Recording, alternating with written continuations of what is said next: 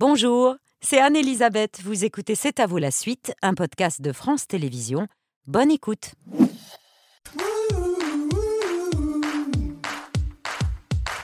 C'est à vous en direct jusqu'à 21h avec Émilie, Mohamed, Pierre Patrick et notre chef de la semaine, Clément Verja, le chef du restaurant Tracé, c'est dans le premier arrondissement de Paris. On a mangé beaucoup de légumes cette semaine avec vous. On va continuer ce soir avec euh, du fenouil sauvage. Absolument. Tout le monde pense que c'est une mauvaise herbe, ça pousse partout dans les jardins, Exactement. mais ça se mange. Absolument. Ça fait des fleurs magnifiques aussi, des petites fleurs jaunes qui sont très parfumées. Mm. Et ça a vraiment le goût de fenouil. Exactement. Ben, c'est délicieux. Mais ça va surtout ça agrémenter du poireau euh, qu'on va euh, briser. Exactement, qu'on va brûler avec le, avec le chalumeau. Je vais vous Mhm. l'allumer. Je vais vous laisser faire. Je brûle là le poireau. S'il vous plaît. Ok. Il faut bien rester dessus. Petit peu plus proche. On va augmenter. Voilà. Et l'idée, c'est que ça caramélise un petit peu et que ça rappelle un petit peu le, un petit peu le barbecue, tout simplement. Hop là, il s'est Ah, il n'y a, plus de- il y a plus de flamme. Mais je vous laisse continuer à, gentiment caraméliser ces poireaux et à tout à l'heure pour le dîner de C'est à vous.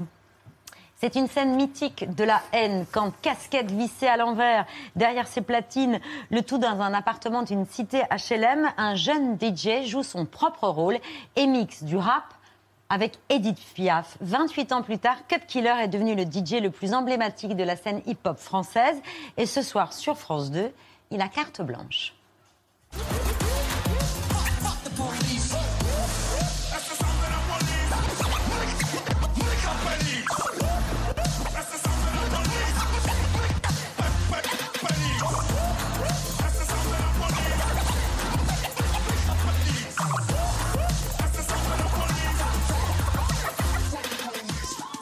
Salut Ajoua- Ajaoui, Oui, euh, Cut Killer.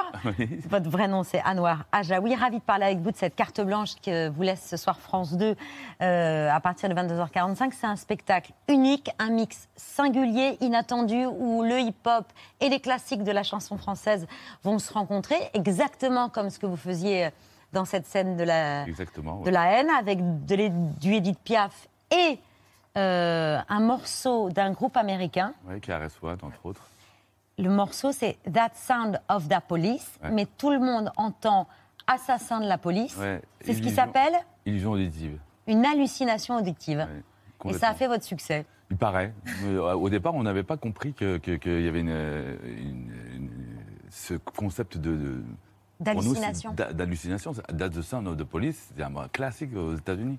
Et de marier Edith Piaf avec ce, ce, ce- ce classique américain, pour moi, c'était tellement logique, tellement simple. Ça a changé votre vie, ce mix-là? Alors oui et non. Euh, c'est, euh, en fait, le film, quand il est sorti, ça n'a pas fait autant de. C'est qu'à partir du moment où la VHS est sortie, que les gens ont commencé à, à- à se dire ah bah tiens cette scène va devenir mythique et culte. Rien à voir avec la haine, mais juste j'ai pensé, une- j'ai passé une partie de la matinée à, pa- à- à revoir les meilleures hallucinations ou illusions auditives. Et il y en a une qui m'a vraiment fait rire. Dans Still Loving You de Scorpion, on entend clairement ce soir j'ai les pieds qui puent.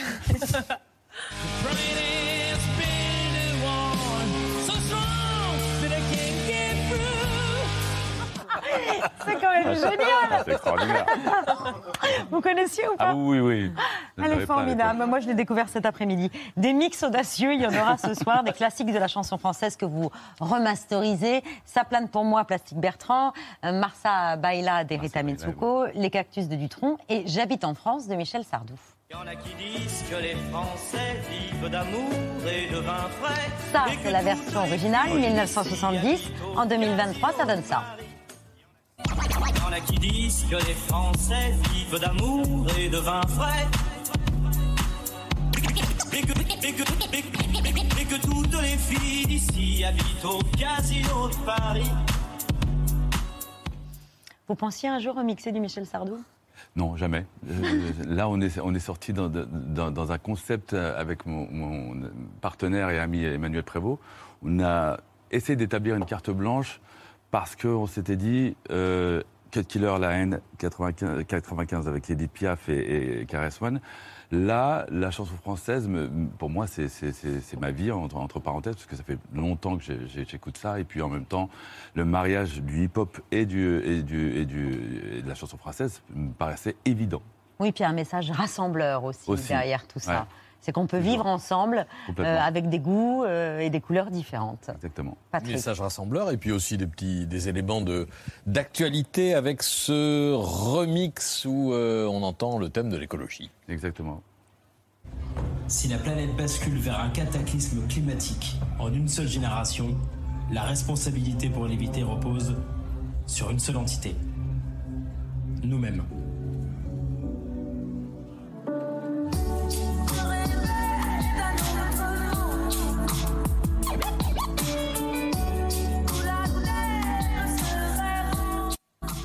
Autre monde, la chanson de, de téléphone de 84, remixée en 2003 et qui prend euh, quoi une, une signification euh, de- en 2023 qui prend une signification. euh, Oui, bien sûr, parce que pour, moi, c'est un autre monde téléphone, c'est un classique. Effectivement, quand j'ai quand j'ai recomposé ce, ce titre-là, j'avais une autre vision en me disant que ce texte de, de téléphone pouvait se marier effectivement avec ce qui se passe aujourd'hui, le changement climatique, parce qu'on subit effectivement depuis plus de 100 ans, la société nous a poussé à la surconsommation et, euh, et c'était intéressant de reprendre ce, ce titre-là et de me dire, ouais, ça peut raconter quelque chose. Comme j'habite en France, euh, cette chanson, ça raconte aussi autre chose de manière multiculturelle aussi en France. Donc, c'est toujours un message. Le hip-hop, c'est toujours des messages euh, à la base. Ce qu'on qu'on se dit pas forcément tout le temps, spontanément. Spontanément, on se le dit pratiquement jamais, mais de manière inconsciente, on est toujours là à se, à- à se poser des questions. Cette carte blanche, c'est aussi un, un moyen de faire venir sur scène avec vous tous ceux que vous aimez, de la nouvelle génération et de l'ancienne aussi, avec des pointures comme DJ Pone, euh, Joey Star et Big Flo et Oli. Quand une légende au platine m'appelle, évidemment je suis Al, presque dans une fable. Quand deux fourmis de Toulouse viennent faire danser la cigale. Je prends en freestyle et quand je prends le mic, ça devient furieux, yo. Les rimes, tu connais, je suis un dealer. Et quand je prends le mic comme cut, je suis un killer. Tu connais, frère, le flow est là. Je vais voir demain en l'air la.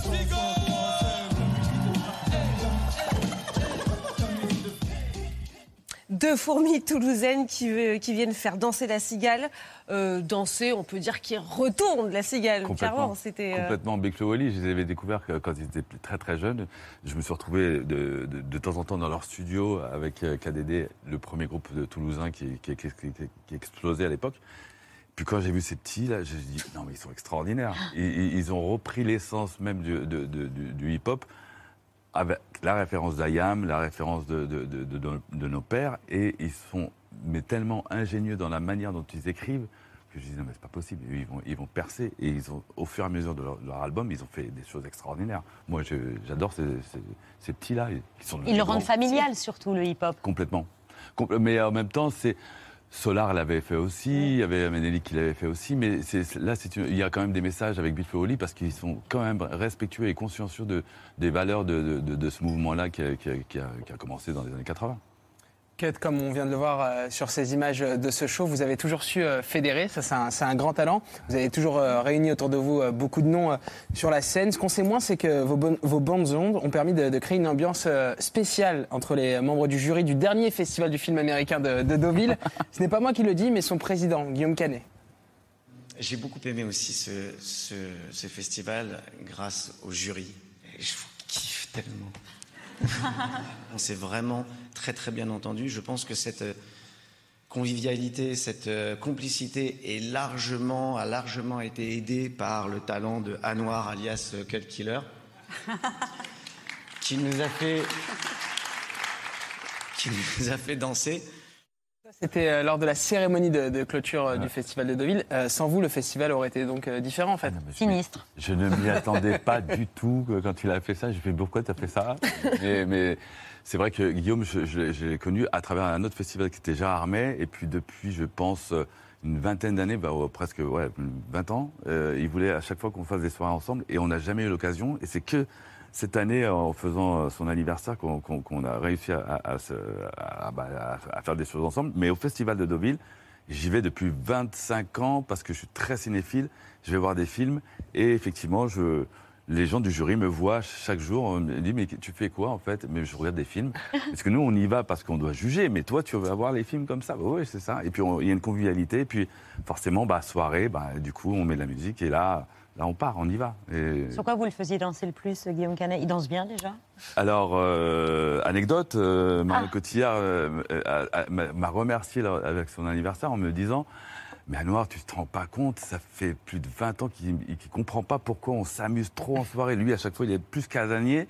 Et puis là, son anniversaire, c'est vraiment lâché. Donc, du coup, voilà, c'est, euh, il est très musical. Il est, il il Mm. il en, en musique, il est très euh, divers et varié. Et en même temps, il est éclectique. Mais, mais c'est surtout que bah, tu le fais danser sur, sur du Rolling Stone, tu le fais danser sur du hip-hop, tu le fais danser avec Buffalo Holly. C'est, il est, voilà, une fois qu'il est parti, ça y est, il va. On l'arrête plus. l'arrête plus. Eh ben, il sera certainement devant sa télé ce soir à 22h45 sur France 2 pour la carte blanche à Cut. On dit Cut, c'est ça? Ah, je pense, oui. À noir, À noir, ouais, ouais, jouer. j'ai, toujours du mal à- avec le ou à noir ou cut killer. Non, cut killer, non. Cut, ouais, ça va, ça passe. Cut tout court. Vous restez avec nous? Avec plaisir. pour l'œil de Pierre.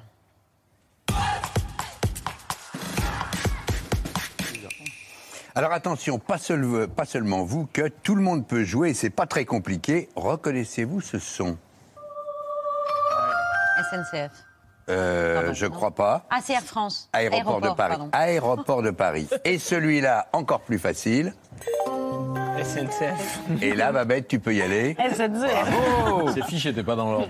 C'est- Ces deux sons, pour tous ceux qui voyagent pour le plaisir ou pour le boulot, ces deux identités sonores cut, elles sont avec d'autres dans la tête et l'oreille de tout le monde.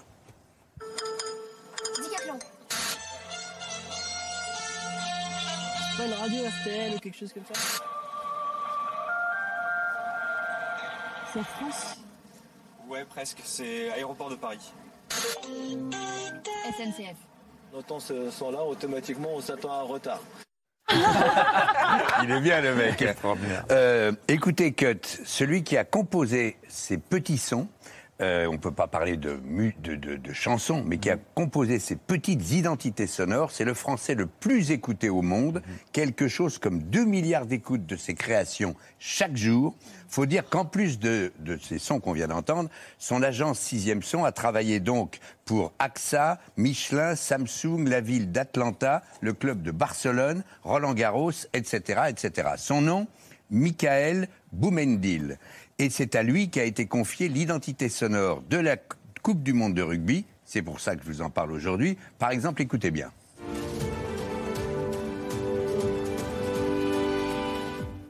Ça, c'est le son qui résonne dans les gradins pour l'entrée des joueurs. Mais Michael Boumendil a décliné ses compositions pour tous les grands moments du jeu et des événements.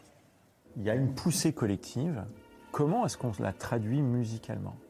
Je voulais pas une poussée euh, de volume, je voulais pas que ce soit plus fort. Je voulais qu'on ait le sentiment, euh, et, la petite blague, c'est venu comme ça, je dis, bah en fait, qu'est-ce qui se passerait si physiquement dans un orchestre, on poussait une note jusqu'à la faire avancer?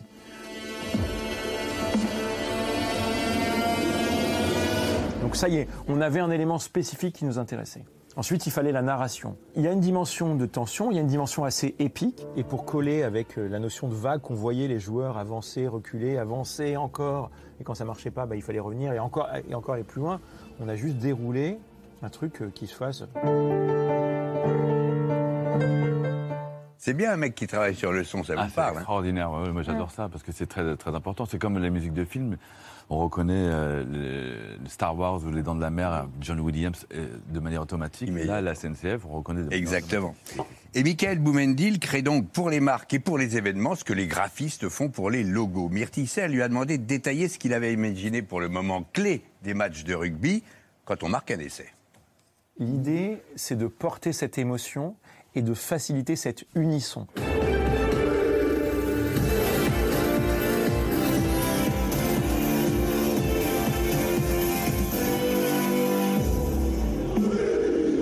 Il y a une référence qu'on peut voir comme étant celle du, du haka, on peut la voir aussi euh, en référence à des chants, et par exemple dans le sud-ouest, des chants qui sont liés au rugby. On peut le voir, moi je le voyais beaucoup aussi dans cette notion de poussée et de soulagement, et souvent ça, s'associe à, à un cri.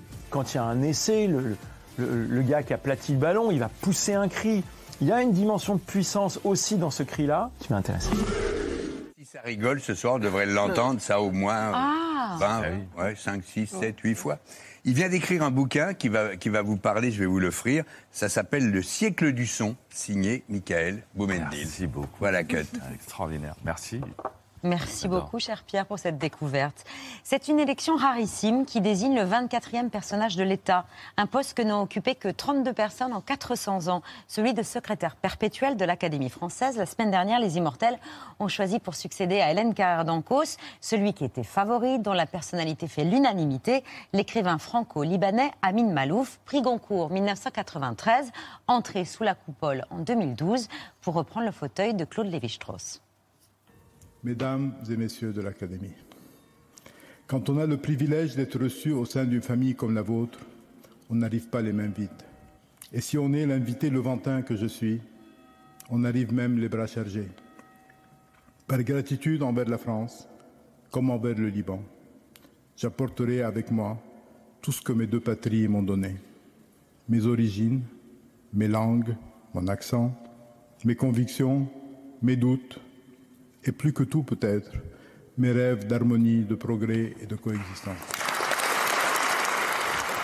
Le nouveau secrétaire perpétuel de l'Académie française est en coulisses aux côtés du très temporaire secrétaire des actualités pas du tout académique, Bertrand Chameroy. Molo, Lastico, je rappelle quand même que nous sommes vendredi, c'est le jour de récap, donc je me vengerai en temps voulu, temporaire peut-être, mais je tâcherai de m'inscrire dans la durée. D'ici là, Amine Malouf est votre invité.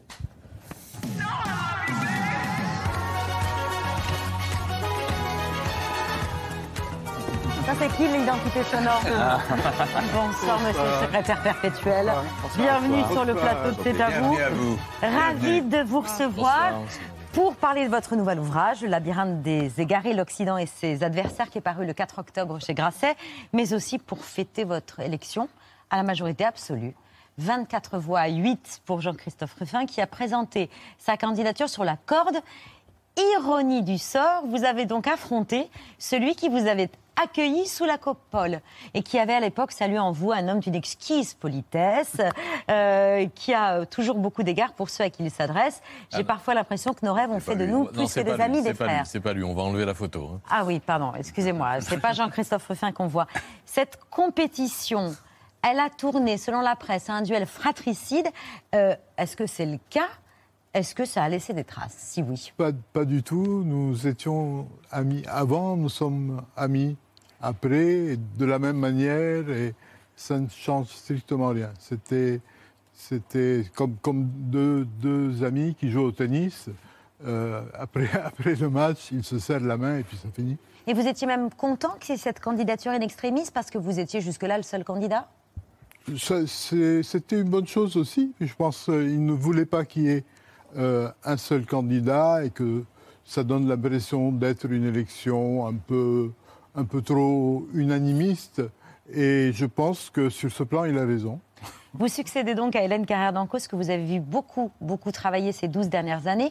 Vous savez qu'une lourde charge vous attend, d'autant que le jour de votre élection, Alain Finkielkraut a poussé un cri d'alerte. Le français va mal. Est-ce que vous faites le même constat? Est-ce que vraiment le français est en péril?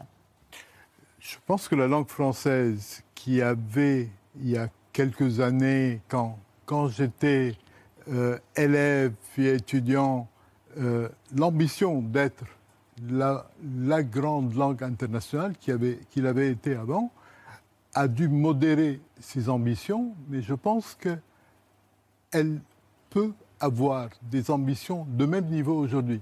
Je pense que la langue française n'a pas vocation à être la deuxième ou la troisième grande langue internationale. Elle a la vocation, à être le chef de file de l'ensemble des langues du monde qui ont besoin de vivre, pas seulement de survivre, de vivre, qui ont besoin de donner à, toutes les nations de la Terre le sentiment que le monde est à tout le monde et non pas seulement à ceux qui parlent une seule langue. Donc moi j'aimerais que l'on puisse accéder à toutes les disciplines scientifiques, à, à tout ce que le monde d'aujo- d'aujourd'hui offre dans sa propre langue.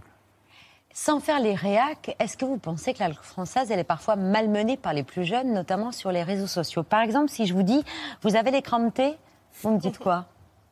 Euh, je ne saurais pas, je ne saurais pas traduire en, en langue de mon âge, mais, je pense qu'il faut être à l'écoute des jeunes aussi. Je pense que l'Académie française a pour règle d'observer l'usage et de voir si c'est un usage qui dure, elle l'adopte, et si c'est un usage qui est passager, elle le laisse passer. Bon, pour que vous ne partiez pas euh, ignorant ce soir, je pense que ça peut changer votre vie. Quand on vous dit, quand on vous dit, vous avez les cramptés, il faut répondre quoi? Et alors après, on dit quoi couper C'est le nouveau jeu des cours de récré. Ça ne veut rien dire, mais Emmanuel Macron a dû être confronté un jour à cette situation. Donc, au cas où ça vous arrive, regardez ce qu'il faut faire. Vous avez les cramptés. Les, les cramptés. Les quoi? En fait, c'est une blague. Après, la personne, elle doit dire un. Après, on dit apagnan. Vous connaissez pas? Non. Et vous connaissez quoi, Koubé? Non. C'est quoi? C'est censé être marrant, mais bon, je, je crois que j'ai flop un peu. Non, non, non. Non, si, mais j'ai flop. Il faut savoir quand même réagir en toute situation et euh, voilà, se familiariser avec ces nouveaux usages de la langue française. C'était une plaisanterie, bien sûr. Ouais, il y a ceux quand même qui militent pour que l'écriture soit plus inclusive, pour euh, euh, qu'il français est une langue sexiste, le masculin qui l'emporte toujours sur le féminin. C'est un sujet qui déchaîne les passions. Je voulais avoir votre avis euh, là-dessus, sur ce sujet. Il y a une réalité, c'est que la langue a longtemps été le reflet d'une soci- société qui était dominée par les hommes. Et ça se ressent euh, dans la langue. Et euh, nous essayons aujourd'hui, quand je dis nous, c'est tout le monde, c'est pas uniquement l'académie, de euh, réduire cette domination masculine. Mais ça arrive lentement. Il y a toutes sortes de solutions qui sont proposées. Moi, je n'ai pas une préférence pour telle ou telle solution. Personne, à mon avis, n'a la solution miracle. Euh, nous avons hérité d'une langue qui, à cause du latin, euh, divise tout en, euh, masculin et féminin. Il y a des choses complètement absurdes, mais nous, devons faire avec, sans trop bousculer les habitudes, mais en les bousculant quand même, quand on le peut. Euh, Amin Malouf, avant votre entrée à l'Académie, Babette l'a rappelé, euh, en juin euh, 2011, il y a eu une étape très importante dans votre euh, vie et, et votre vie avec la France, c'est le prix Goncourt euh, que vous avez obtenu il y a 30 ans exactement, en 1993, pour votre premier livre absolument habité par le Liban, votre pays d'origine, le Rocher de Tagnos. Le prix a été décerné au second tour à Amin Mahalouf pour le rocher de Tagnos. La vie me donne aujourd'hui un bonheur que je n'ai pas mérité. Ça, ça va au-delà de, de ce, que je, ce que je pouvais espérer, de ce dont je pouvais- ce dont je pouvais rêver quand j'étais venu il y a 17 ans en France avec une valise sur un bateau et je ne savais pas où aller. Et puis, bon, je suis heureux. Et, et ce prix Goncourt, euh, Amin, il a été fêté au Liban comme une victoire en Coupe du Monde. Oui, je pense que le Liban, qui passe par une période tellement sombre de son histoire, quand il arrive quelque chose de, euh, de beau à des Libanais un peu partout dans le monde, euh, tout le monde est heureux là. Et c'est le cas aussi pour votre élection euh, de secrétaire Oui, perpétuel. oui, Ça a été fêté comme une, Tout une deuxième étoile. Tout autant, absolument. Absolument. Amin Malouf, euh, vous quittez Beyrouth en, en 1976 pour vous installer euh, en France, euh, pour fuir la guerre civile au Liban. C'est un déchirement pour vous. Vous aviez évoqué sur le, le- plateau d'Henri Chapier, sur le divan d'Henri Chapier en 1993, votre rejet viscéral d'évoquer cette guerre au Liban. Depuis le début de la guerre, j'ai refusé cette guerre, j'ai refusé toutes les factions qui étaient dans cette guerre. Je me suis éloigné physiquement et intellectuellement de cette guerre. Je continue à la refuser. Je pense que le Liban vaut mieux que cela. Vous aviez un rejet, vous ne vouliez même pas en parler quasiment. Vous savez, je suis arrivé en France avec trois enfants euh, en bas âge, et ma femme, ma belle-mère. Nous, euh, nous avons décidé, ma femme et moi, que nous ne pouvions pas élever nos enfants euh, dans un environnement où, à 15 ans, vous pourrez prendre les armes tuer quelqu'un ou se faire tuer. Et je pense que c'était l'élément déterminant Mm. qui a fait que nous sommes partis. Et pourtant, vous avez suivi euh, dès l'âge de 22 ans les, les plus grands conflits, euh, le- la guerre au Vietnam, la révolution iranienne. Mais quand la, la guerre est arrivée à votre porte, vous vous êtes dit il faut partir. Et ce choix, jusqu'à aujourd'hui, vous ne l'avez jamais regretté? Non, c'est vrai que je suis passionné par les événements du monde. Je suis fils de journaliste, journaliste moi-même, et c'est ma passion. Tous les jours, depuis, depuis presque 70 ans, je suis ce qui arrive dans le monde, et c'est le plus beau roman de- de l'histoire. C'est l'histoire de l'humanité, l'aventure de l'humanité. Mais suivre les événements, c'est une chose. Aller à Saigon, comme je l'ai fait à la fin de la guerre, pour voir cet événement majeur qui était la guerre du Vietnam se terminer, c'est une chose. Et puis vivre et faire vivre ma famille dans un quartier avec des snipers, etc., non merci. Donc euh, je pense que euh, j'ai envie d'observer le monde, mais je n'ai pas envie de mettre mes proches euh, dans une situation pareille, absolument. Cinq ans après le Rocher de Tagnos, dont on parlait tout à l'heure, le prix Goncourt, il y a eu Les Identités meurtrières. J'en parle parce que c'est un très grand livre, il y a exactement 25 ans, et ça a marqué le début de votre réflexion sur la marche du monde, sur euh, ces civilisations qui se euh, déchirent et ces identités qui euh, provoquent des guerres. Il y a eu ensuite le dérèglement du monde, le naufrage des civilisations, et voici le dernier, le labyrinthe des égarés, et c'est géopolitique que vous étiez en train d'écrire quand est survenue euh, la guerre euh, en Ukraine. Euh, vous avez, pour écrire tous ces livres, une chance, un atout et une singularité, votre double culture. C'est-à-dire que vous êtes considéré comme chrétien en Orient et arabe en Occident. Est-ce que ça vous aide d'abord à mieux comprendre le monde, à penser différemment et à comprendre ces mondes qui ne se comprennent plus parce que l'incompréhension entre l'Orient et l'Occident n'a jamais été aussi profonde? Quand on grandit sur la ligne de fracture, on la sent tout de suite. Donc, euh, euh, c'est un triste privilège, mais dans un sens, c'est un privilège.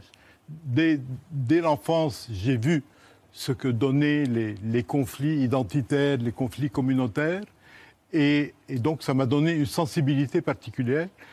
Euh, en venant en France, je m'en suis un peu éloigné, mais pas totalement, parce que ce qui est arrivé au Liban de mon enfance s'est étendu étrangement un peu partout dans le monde. On a une poussée identitaire globale avec beaucoup plus de violence de ce type qu'il y en avait il y a 20 ou 30 ou 40 ans.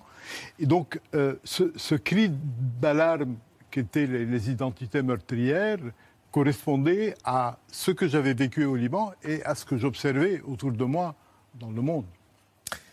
Dans ce livre, vous retracez l'itinéraire des trois nations qui ont contesté la, suprématie de l'Occident depuis deux siècles, le Japon impérial, la Russie communiste et la Chine, parce que vous pensez qu'il est important de remonter aux origines pour mieux comprendre les dangers actuels. Le déclin de l'Occident, on en parle depuis euh, longtemps. Vous expliquez qu'il s'agit en fait d'une perte du pouvoir des, des États-Unis. Et vous pensez qu'aujourd'hui, c'est la, c'est la Chine qui représente un défi, euh, qui représente le défi le plus important et notre défi le plus important pour les années à venir. Mon sentiment, c'est que l'Occident décline, mais que les, les rivaux de l'Occident ne se portent pas beaucoup mieux. Oui. C'est-à-dire, l'Occident, il y a effectivement un déclin. Il suffit de voir les, élections américaines de l'année prochaine, dans quelle situation, avec quel personnage elles se préparent. Mais la Russie, qui a été longtemps le rival, se porte nettement moins bien encore que, que l'Occident. Je vous explique que ça, Euh, ça n'est plus un danger idéologique, la Russie, comme, comme avant. Absolument. ça- ça- elle- peut être un danger militaire, mais elle ne fascine plus, elle n'attire plus. Non, euh, Elle, elle n'a pas de modèle Bien sûr. proposé au reste du monde. Et d'ailleurs, personne n'a de modèle. C'est-à-dire, il y a un modèle occidental qui ne fonctionne plus bien, plus du tout d'ailleurs, mais il n'y a pas d'autre non plus. Donc, euh, c'est pour ça que dans ce livre euh, revient constamment le mot égaré. Nous sommes égarés, nous sommes complètement déboussolés. Il n'y a pas de modèle. Il ne s'agit pas de dire simplement que l'Occident décline. Il faut voir que l'humanité entière, de mon livre précédent s'appelait Le naufrage des civilisations, Oui. toutes les- nos civilisations font naufrage. Et, et je pense qu'on a besoin, là encore, de, de- de lancer un cri d'alarme. Il y a des périls énormes, notamment le péril climatique, mais pas uniquement, des périls énormes auxquels l'humanité doit faire face. Elle n'est pas du tout en état de faire face. Il y a un- une méfiance généralisée, il y a une gouvernance désastreuse dans les plus grands pays, et, donc on a besoin de se ressaisir et de- Nous avons une chance merveilleuse dans le monde.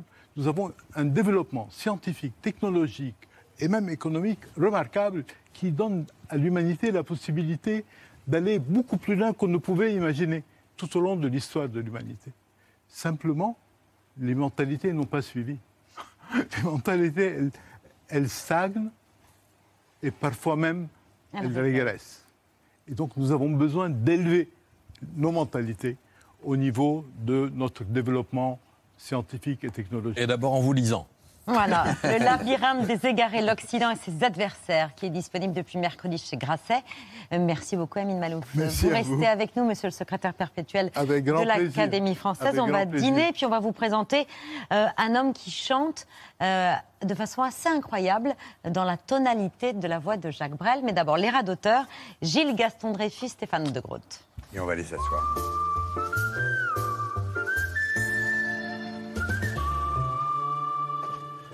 Elle, elle est libre, cette place?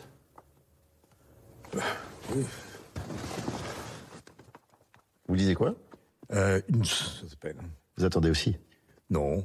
Moi non plus. Et je plaisantais, moi. hein. Bien sûr que j'attends. Bah, peut-être pas. Peut-être que vous alliez partir. Non, c'était de l'humour. Je faisais de l'humour. Vous êtes dans l'humour? Non, mais je faisais, j'aime bien l'humour. Vous pensez avoir le sens de l'humour? Moi, je vous agresse pas, m'agressez pas. C'est une question. En plus, pardon, mais. C'est marrant les gens qui disent pardon à, à- à- à la fin de chaque phrase. Oui. Ou au début. De s'excuser de, de- de ce qu'on va dire. Pardon. Voilà. Il y a un truc de culpabilité de dire pardon à chaque fois. Oui. Vous venez pourquoi, vous? Bah, je, vous savez, c'est devenu une habitude. Ça vous rassure d'avoir des habitudes? Oui. Je dois vous dire. Bah, dites-le moi. Vous savez, j'ai. Vous avez des problèmes de ballonnement aussi, non? Non, oui, un peu. hein, je vous regarde, je vous observe, euh, j'entends, je sens. Non, mais euh, je prends ça comme une marque d'intérêt, vous inquiétez pas. Bah, c'est mieux qu'on se parle plutôt que d'attendre sans rien dire. Vous êtes très aventurier, vous? Euh, Dans quel sens? Parce que vous parliez d'habitude. Moi, je pense qu'on on peut être aventurier et avoir des habitudes. Euh, Mike Horn est un aventurier. Mike Horn, c'est qui déjà? Un aventurier. Ah, c'est. Bien de le dire. Vous avez un problème de douille? Non. Douille? Douille. Douille? Non. Non, pardon, mais je ne. Combien de fois j'ai dit pardon depuis que je vous Un parle? certain nombre de fois. Vous êtes peut-être quelqu'un qui induit le fait qu'on dise pardon. Vous n'avez pas l'impression de dire pardon avec d'autres personnes? Vous êtes avez- marié? Pardon? Vous êtes ma... Non, mais parce que qu'est-ce que vous avez dit? Je demandais si vous étiez marié. Oui, oui. Moi, je ne suis pas sûr, vous n'êtes pas obligé de hurler. Est-ce que vous n'avez pas l'impression que le regard de votre femme, celui qu'elle pose sur vous, fait de vous ce que vous êtes? Si, si, mais vous avez tout à fait raison. Après, on aura tout dit une fois qu'on l'aura dit. Et sans jeu de mots, bien sûr. Bien sûr. Il est sympa, ce gentil, cette personne. Monsieur le secrétaire perpétuel de l'Académie, bienvenue à la table de cet avou aux côtés d'un ancien flic de la brigade des stupes, devenu aujourd'hui chanteur après avoir découvert son incroyable ressemblance vocale et physique avec Jacques Brel. Ça mille temps, une valse à mille temps, une valse à mille temps de patienter 20 ans pour que tu aies 20 ans et pour que j'ai 20 ans, une valse à mille temps, une valse à mille temps, une valse à mille temps, faut seul aux amants, 333 fois le temps de bâtir un roman, la la la la, la la la la, la la la la, la la la. Bonsoir Arnaud Ascoy. Eh bien, bonsoir, bonsoir tout le monde. Ravi de vous recevoir alors que depuis un an, votre tournée fait salle comble partout en France et que vous serez dimanche soir à l'Olympia pour votre spectacle La Promesse Brel, dans lequel vous reprenez 18 tubes, 18 succès euh, de Jacques Brel, près de 57 ans après son dernier Olympia, c'était en 1966. Euh, je, vous, je présente le plat de notre chef Clément Verja. euh, pour que vous puissiez commencer à le déguster, c'est du poireau braisé avec du fenouil sauvage. Voilà. Bon appétit, euh, mesdames et messieurs.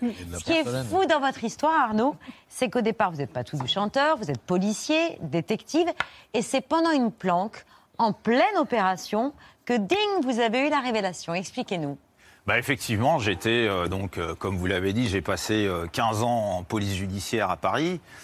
Ensuite, je suis devenu donc euh, détective privé et euh, voilà, j'étais en train de planquer depuis un appartement. Je surveillais un, un Porsche d'immeuble, ça a duré des heures.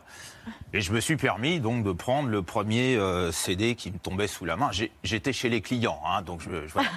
tout en surveillant le Porsche, bien sûr. Et puis c'était Jacques Brel, mais j'ai pas du tout, c'était absolument pas volontaire. Et puis voilà, j'ai mis le CD, je continuais à surveiller mon petit Porsche d'immeuble tranquillement. Et puis euh, voilà, moi qui par contre écris de la poésie depuis euh, beaucoup de voilà depuis beaucoup d'années maintenant, ben, j'ai été euh, tout à coup complètement subjugué par la beauté des textes, la profondeur des textes, et puis surtout par l'interprétation aussi de Jacques Brel.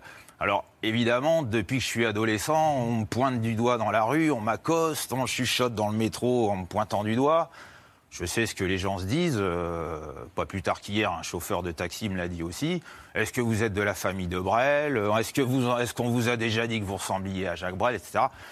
Bon, moi j'étais adolescent, ça m'amusait. Je disais oui, oui, on me l'a déjà dit, etc. Bon, mais je veux dire, j'écoutais pas du tout Jacques Oui. Brel. J'étais adolescent dans les années 80 et euh, voilà, j'ai grandi avec tous ces nouveaux, tous ces nouveaux euh, mouvements musicaux de l'époque. Ma mère n'écoutait pas spécialement Jacques Brel non plus. Et là, à partir de ce jour-là, de cette fameuse planque, vous êtes plongé dans le répertoire euh, de Jacques Brel. Vous avez pris des cours de chant. Vous qui n'osiez même pas chanter, joyeux anniversaire, même en famille. Alors c'est vrai, euh, effectivement, euh, je dirais que j'avais peut-être pas vraiment mué, voilà, à l'époque. Et euh, quand, quand donc j'écoute ce CD, euh, je me mets voilà à chantonner euh, par-dessus parce que je suis tout seul. Et ma voix, curieusement, se pose assez facilement et se cale assez facilement sur la sienne. Et là, je me dis, mais c'est chouette, c'est beau, c'est. Alors voilà, je ne sais pas trop ce qui s'est passé, mais j'ai décidé instantanément euh, de fermer la société de détective, Et de me lancer. lancer dans cette aventure. Deux jours après, j'attaquais les cours de chant. Euh, deux mois après, j'étais dans la rue avec mon petit micro euh, Oh, Parce et- que oui, vous- mon ampli, au chapeau. euh, au chapeau, parce que j'avais une dizaine de chansons à mon répertoire. Alors je travaillais tous les jours sur son dernier Olympia, j'apprenais des chansons, je travaillais ma voix. Enfin voilà, j'ai bossé, hein, j'ai vraiment bossé. Et, Et dans puis- le métro, finalement, un producteur vous repère. Absolument, absolument. Pierre-Nicolas Cléré passe à la station Georges V. et là, il me dit Mais qu'est-ce que tu fous là, toi? C'est pas ta place. Et il me donne rendez-vous dans son bureau. Et euh, voilà, on discute. Et puis euh, à la fin, il me dit euh, C'est quoi ton rêve? Et là, je lui dis instantanément bah, Mon rêve, c'est de faire le dernier Olympia de Brel à l'Olympia.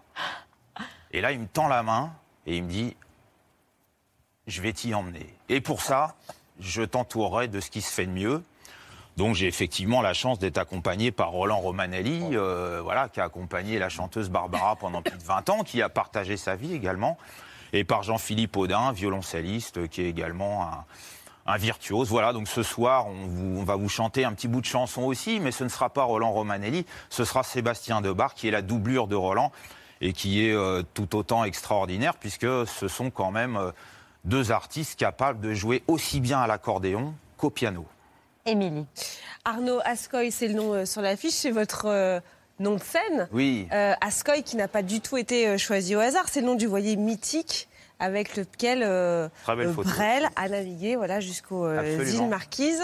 euh, qui est en cours de rénovation en Belgique d'ailleurs, et Oui. vous participez au chantier de rénovation. Oui, tout à fait, puisque moi j'ai chanté euh, plusieurs fois bénévolement au pied du bateau pour euh, récupérer un petit peu de un petit peu de sous pour la rénovation. Ce bateau, il est effectivement dans le hangar, dans un hangar à Zeebrugge, euh, dans le nord de la Belgique depuis maintenant 15 ans, et il va reprendre la mer dans quelques semaines, voire quelques mois.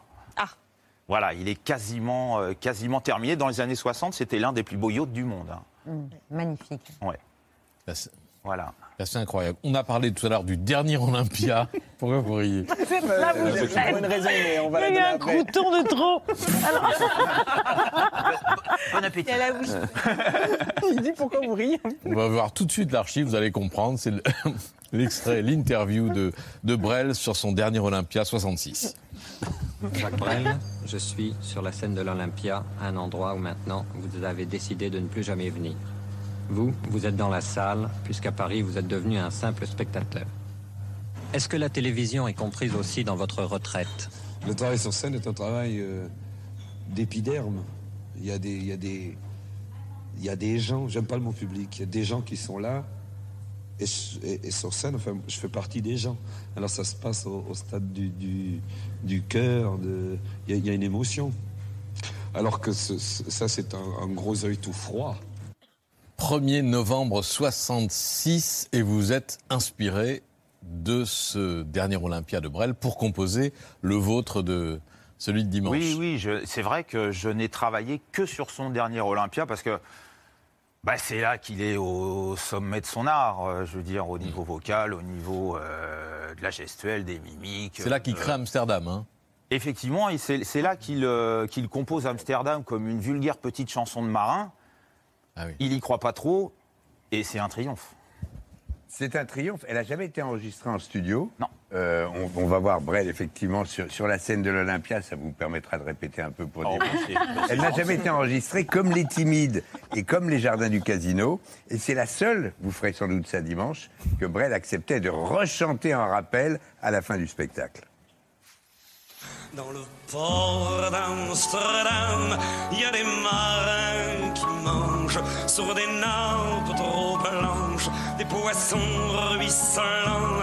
Ils vous montrent des dents à croquer la fortune, à décroisser la lune, à bouffer des haubans. Vous la chantez dimanche? Oui. Eh oui.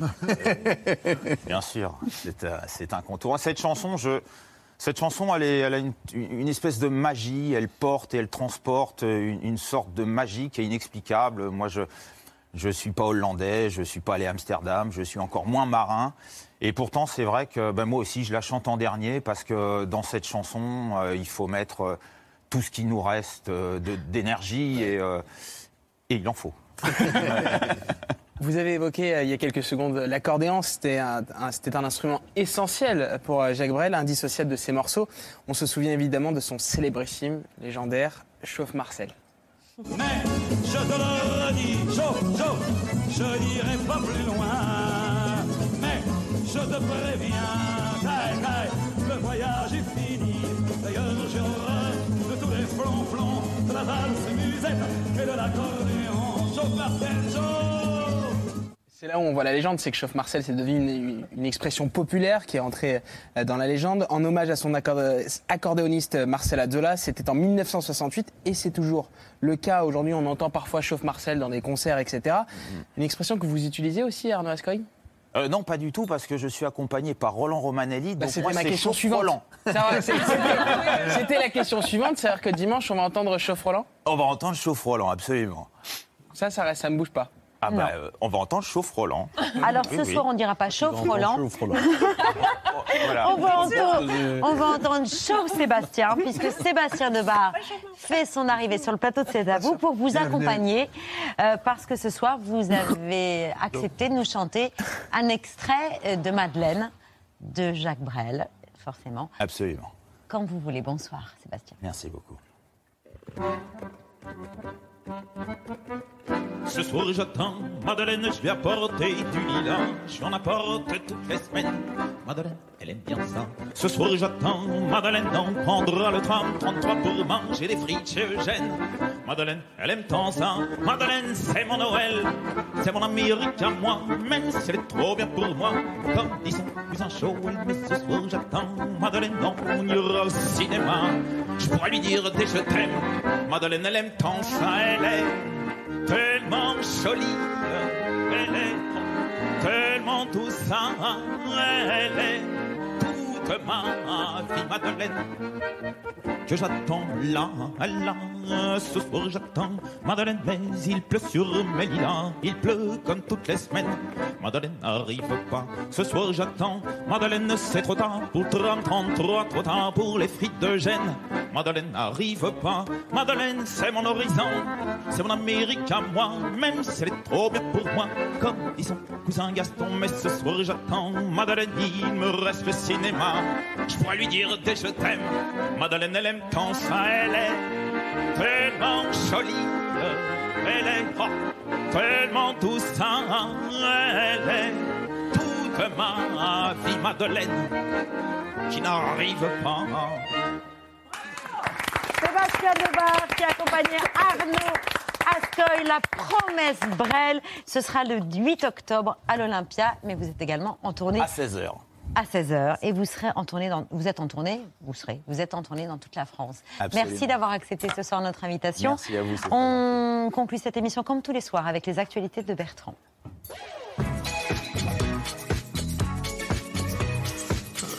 Salut Bonsoir. Salut. Bonsoir, nous sommes le 6 octobre, c'est l'ABC Week-end encore. euh, cette semaine encore, il s'est passé tout un tas de choses euh, en France. La preuve avec ces témoignages de JT qui, une fois de plus, vont vous donner envie de dire c'est pas vrai.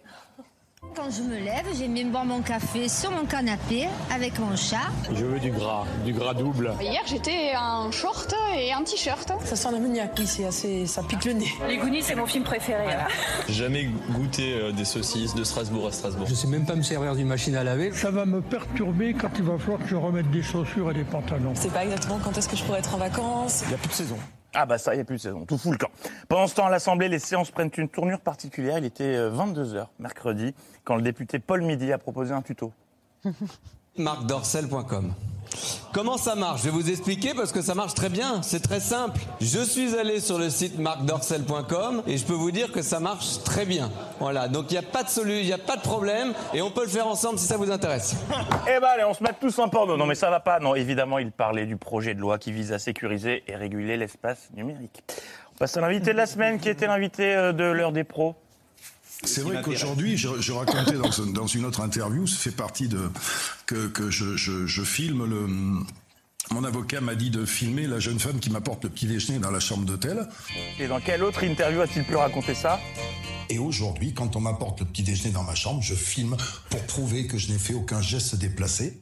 Alors là, on ne voit que le début de son épaule, mais c'est Pascal Pro, car cette semaine, Pascal Pro a reçu Patrick Sébastien sur Europe 1, puis Patrick Sébastien a été l'invité de Pascal Pro sur CNews. C'était un jour sans fin, mais c'est un invité pratique, puisque ça permet de s'alléger la charge de travail. C'est pratique, Sébastien. Je suis un vieux con assumé, un fauteuil club, un apron posé sur la télévision, une poêlée de châtaigne tout juste ramassée, une chanson de Jodassin, une de chevaux, un téléphone fixe, un flipper, un sourire dans la rue, une baguette croustillante pleine de gluten, une drague, un garde champêtre, une carte postale avec des mots écrits en entier, une discothèque, une maman. Pascal qui a eu droit deux fois à l'imitation de Gabin. Euh, si j'avais une baguette magique, je n'attendrais pas une seule seconde. Je mettrais tous les cons sur orbite et je fabriquerais un nouveau monde. Hyper synchro. Ça, c'était Jodassin. Ça n'a rien à voir. Mais Patrick n'est pas la seule star qu'on a vue cette semaine. On a croisé tout le gratin, à commencer par euh, Michel Sardou, qui aime la viande. La bonne qualité, la bonne viande. Michel Jonas, qui s'est reconverti. Il faut séduire, il faut s'intégrer dans la nouvelle communication. Paris Hilton, claqué par la Fashion Week. J'habite à deux pas d'ici. Sébastien Chabal, qui se prépare pour Colanta. Patrick Hernandez, qui s'inquiète pour le climat. Pour mes enfants, pour euh, les générations futures. Et là, oui, Christine Lagarde, qui profite du beau temps. Jeune de saison, c'est encore mieux. Surtout là, euh, l'eau est très bonne. Je pense que c'est vraiment Christine Lagarde. On en vient à l'événement de la semaine, la 9 édition hier du BIG, le plus grand rassemblement business d'Europe, en compagnie notamment de Roland Lescure, ministre délégué chargé de l'industrie et de la blagounette, qui a profité de sa présence pour roder son stand-up devant une salle surchauffée. Bonjour, bonsoir à tous et à toutes. C'était Emmanuel Macron. Ce matin, il vous a dit no passaran. Moi, je vous dis ce soir, hasta siempre à la victoire. No passaran et hasta la victoria. C'est tout pour moi, c'était Roland Lescure. Si ça vous a plu, ma prochaine date de tournée, À Clichy lundi. Et donc, euh, j'y serai. et ben on y sera aussi. Et vous savez comment s'appelle la scène du BIG? Les quelques dizaines de milliers d'entrepreneurs qui font une fois de plus le succès de ce banque, ce sont les centaines de collaborateurs de la Banque publique d'investissement qui ont fait de ce neuvième banque un succès. La scène du Big s'appelle le Bang, rapport au Big Bang. Alors, je ne veux pas trop m'avancer, mais je pense que le Bang en question, c'est celui-ci. euh, qui a bien tourné et que le ministre chargé du commerce extérieur Olivier Becht en a un peu trop abusé. Vous savez, le petit robot euh, Philae sur la comète euh, Shuri. J'ai découvert il y a quelques mois, dans le grenier euh, au-dessus de l'appartement du ministère, euh, une machine à remonter dans le temps. France is a paradise, but with people who are convinced living in hell. On peut mettre sur pause, rebobiner 30 secondes. Vous savez, les, les petits pinceaux qui repeignent euh, la statue de la liberté, la flamme dorée, Leben, Vigot in Frankreich. Ouais, quand on commence à parler allemand en fin de soirée, c'est qu'il est temps de rentrer. Allez, nous sommes vendredi.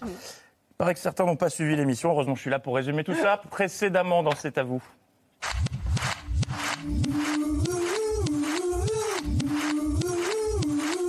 Qui ont été l'une des. Les deux. le- Sur euh, le. Enfin, c'est un. le film auquel vous êtes, dont vous êtes à la, auquel vous êtes à l'affiche. Une plus large partie de ce documentaire sera diffusée. Ah non, donc, la euh, totalité. La totalité, La- deux tiers des filles. Un tiers, un tiers des Un tiers. Voilà, me revenez, c'était formidable. Bien. Et peut-être que c'est le moment d'enchaîner. Oui, alors oui. Mais moi, je parle pas du règne animal, hein. C'est prévu. Non, il faut juste enchaîner. D'accord. la violoniste virtuose, premier violon de l'orchestre philharmonique de Monaco, Yang Yang. Bonsoir, Jean Jang. Bonsoir. Bonsoir Jack Lang. Non, toujours pas. Autant pour moi. On y reviendra en fin de chronique euh, sur Jang Jang car il s'est passé quelque chose que vous n'avez pas vu à l'antenne. D'ici là, le nouveau jeu après Où est Charlie? Où est Yannick?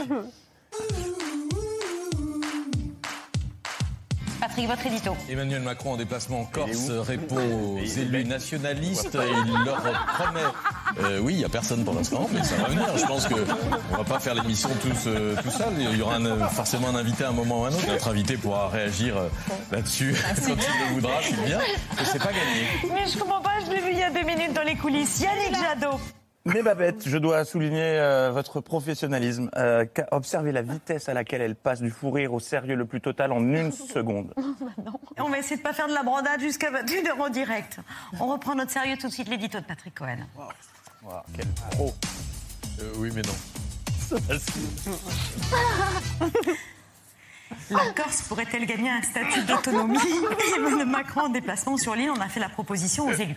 Ça aura duré 5 secondes. Yannick Jadot, donc tout le monde s'inquiétait de l'absence en début d'émission, euh, mais sur la fin, c'était trop de Yannick Jadot. Visiblement, il était trop là. De fait, les journalistes ont un boulot à faire. Et puis, Merci. Dans, dans ce boulot, juste pour finir. Maintenant, on va être coupé. Fallait arriver à l'heure, mon gars, qu'est-ce que tu veux que je te dise? Et puis, innovation pour les invités. Sachez que vous ne serez jamais laissés seuls sur ce plateau euh, pendant les interviews grâce à Babette qui joue à N'oubliez pas les réponses. C'est comme N'oubliez pas les paroles, mais avec les fins de phrases des invités.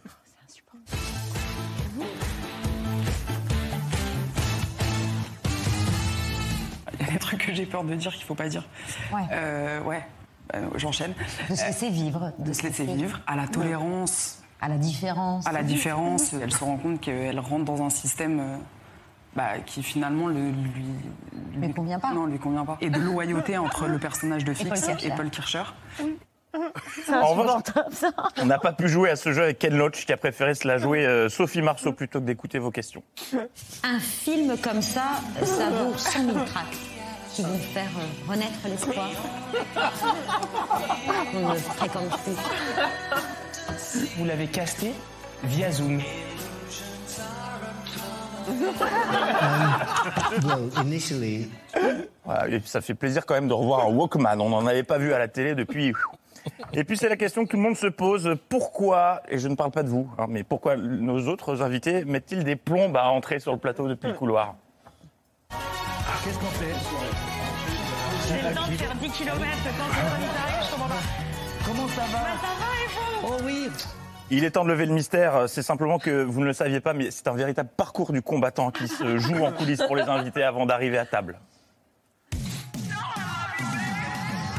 Il doit prendre un ascenseur qui lui mène dans un couloir, qui lui-même débouche sur un local qu'il faut traverser. Ensuite, il y a une petite remontée, mais on peut la faire rapidement, bon pour le cardio. Dernière étape, il y a une échelle parce qu'on n'a pas eu les moyens d'ins- d'installer un escalier. Et seulement après tout ça, ils arrivent sur le plateau. Et on referme ces actualités avec une image qui vous a beaucoup intrigué. Vous êtes nombreux à vous demander si Babette a reçu un gaz lacrymo dans la tronche il y a quelques jours. Bertrand touché, séduit, embarrassé dans le potage à côté de Mireille Dumas en coulisses. Euh, je vous rassure, pas de gaz lacrymo, c'est simplement que c'est à vous, c'est le sens de l'accueil. euh, et, et Jang Jang en sait quelque chose. Ravi de votre présence ce soir à l'occasion de votre autobiographie La Voix de l'Archet. Euh, que autobiographie que je vous rends tout de go. Euh, voilà, c'est quand même la seule émission dans laquelle l'invité repart avec son propre livre. Plaisir d'offrir, euh, joie de rendre. Donc si vous aimez Jacques Brel, je, je connais quelqu'un qui sort un album autour de Jacques Brel que Babette vous offrira en fin d'émission. L'info revient lundi, bon week-end. Bravo, merci beaucoup. Merci à tous les trois, Amine Malouf, euh, Cut, Arnaud. Excellente. Partez pas tout de suite. Ah oui, pardon, je l'ai dit un peu euh, de façon désagréable. oui, s'il vous plaît.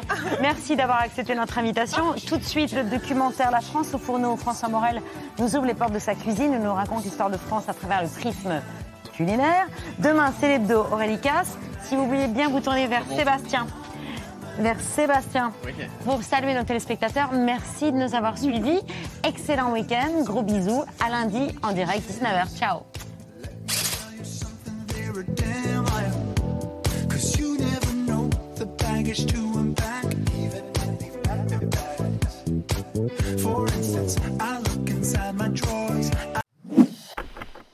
Merci d'avoir écouté ce podcast de France Télévisions. Pour ne rien rater de C'est à vous en audio, vous pouvez vous abonner à tous nos podcasts sur votre plateforme d'écoute favorite dans la rubrique C'est à vous et en vidéo, le replay bien sûr, c'est sur France.tv. À très vite.